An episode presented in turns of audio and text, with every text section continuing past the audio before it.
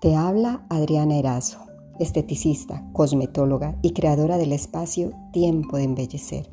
Bienvenidos a este podcast, que será mi tiempo para compartir todo lo que hay en este mundo de la belleza y el ser, y que quiero que se convierta en tu tiempo para aprender, descubrir y ser mejor. Empezamos.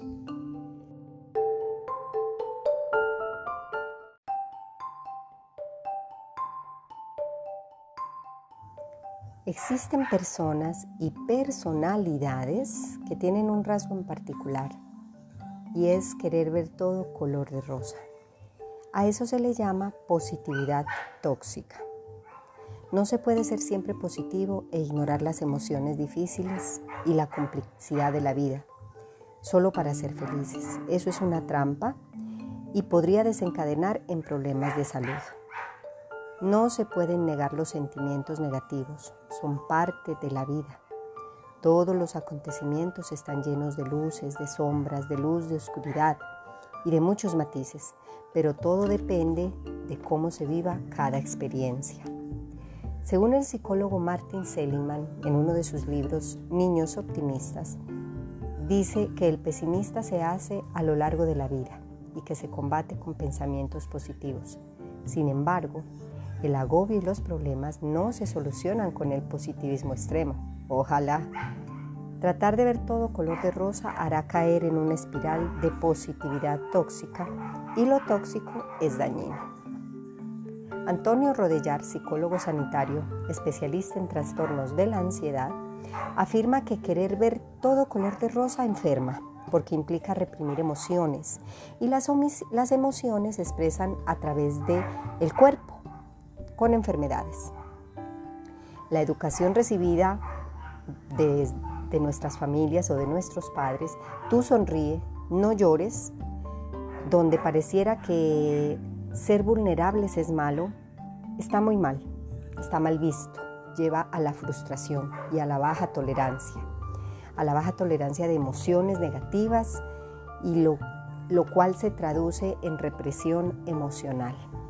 No se puede y no se debe no sentir emociones negativas o desagradables, como prefiere llamarlas él.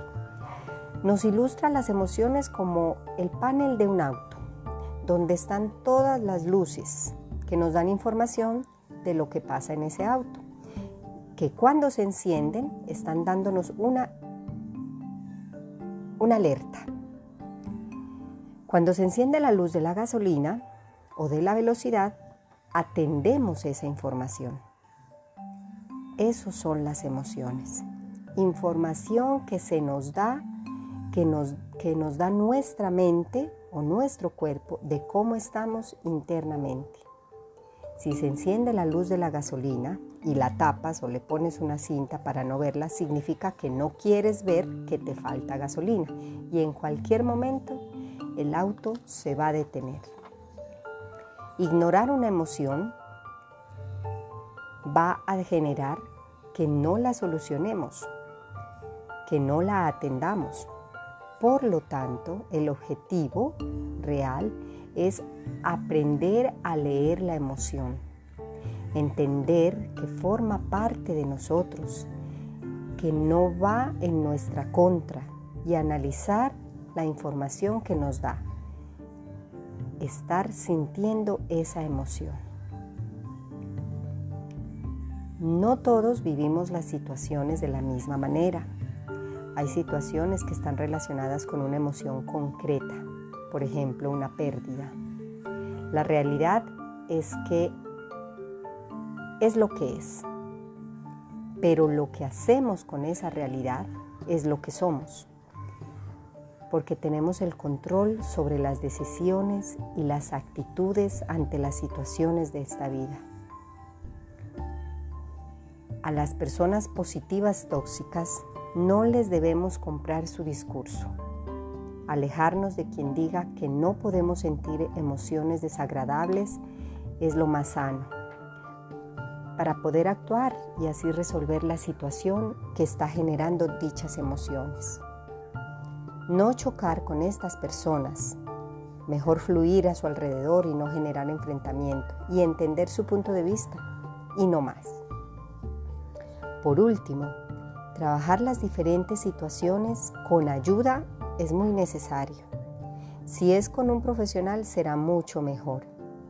Es importante saber que la conducta humana tiene dos motivaciones. Tratamos de construir algo que nos hace sentir bien evitamos ir hacia algo que nos hace sentir mal. Y para cualquiera de estas dos cosas son importantes las emociones desagradables, pero especialmente gestionarlas. Así que les dejo hoy este mensaje. Debemos darnos permiso de sentir emociones negativas o desagradables, como dice el psicólogo para ver las alertas que nos está mandando nuestra mente de algo de lo que nos tenemos que ocupar, que debemos solucionar. Y la forma de solucionarlo ya la escogemos nosotros. Si somos capaces de hacerlo solos o si necesitamos ayudas, como muchas de las que hay por estos días en tantos medios de comunicación y con tantas personas que están listas para ayudar. Los dejo por hoy. Aceptemos nuestras emociones, vivámoslas y sobre todo, atendámoslas.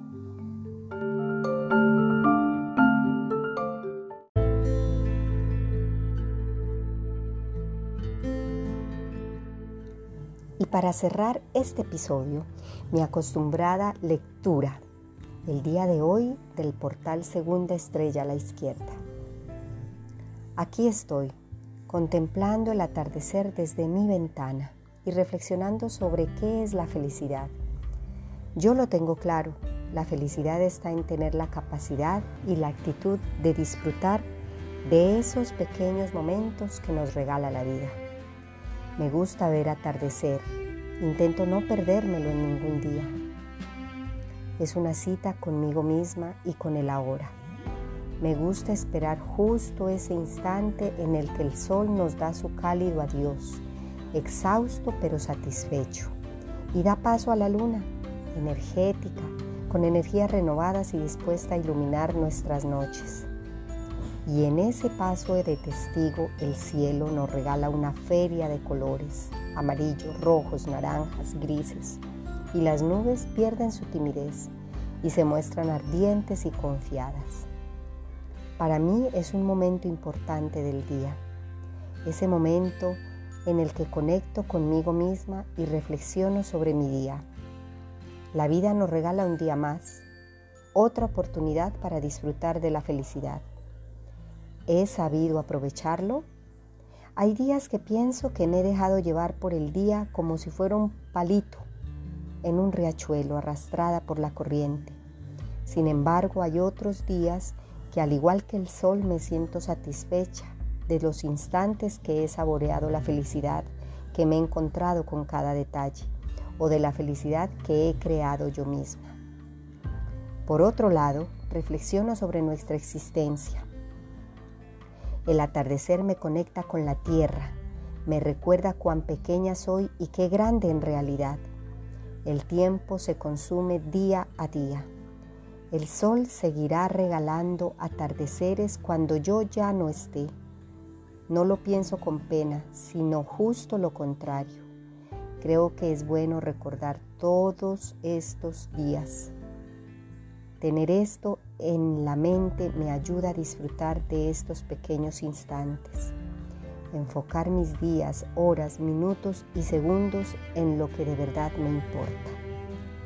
Me gusta ver atardecer, captar la esencia de ese momento único e irrepetible, porque la felicidad está en los pequeños momentos. Inma Torres, vida en positivo. Hasta pronto. Los espero en mi próximo episodio. No dejen de seguirme y de recomendar este podcast. Un abrazo.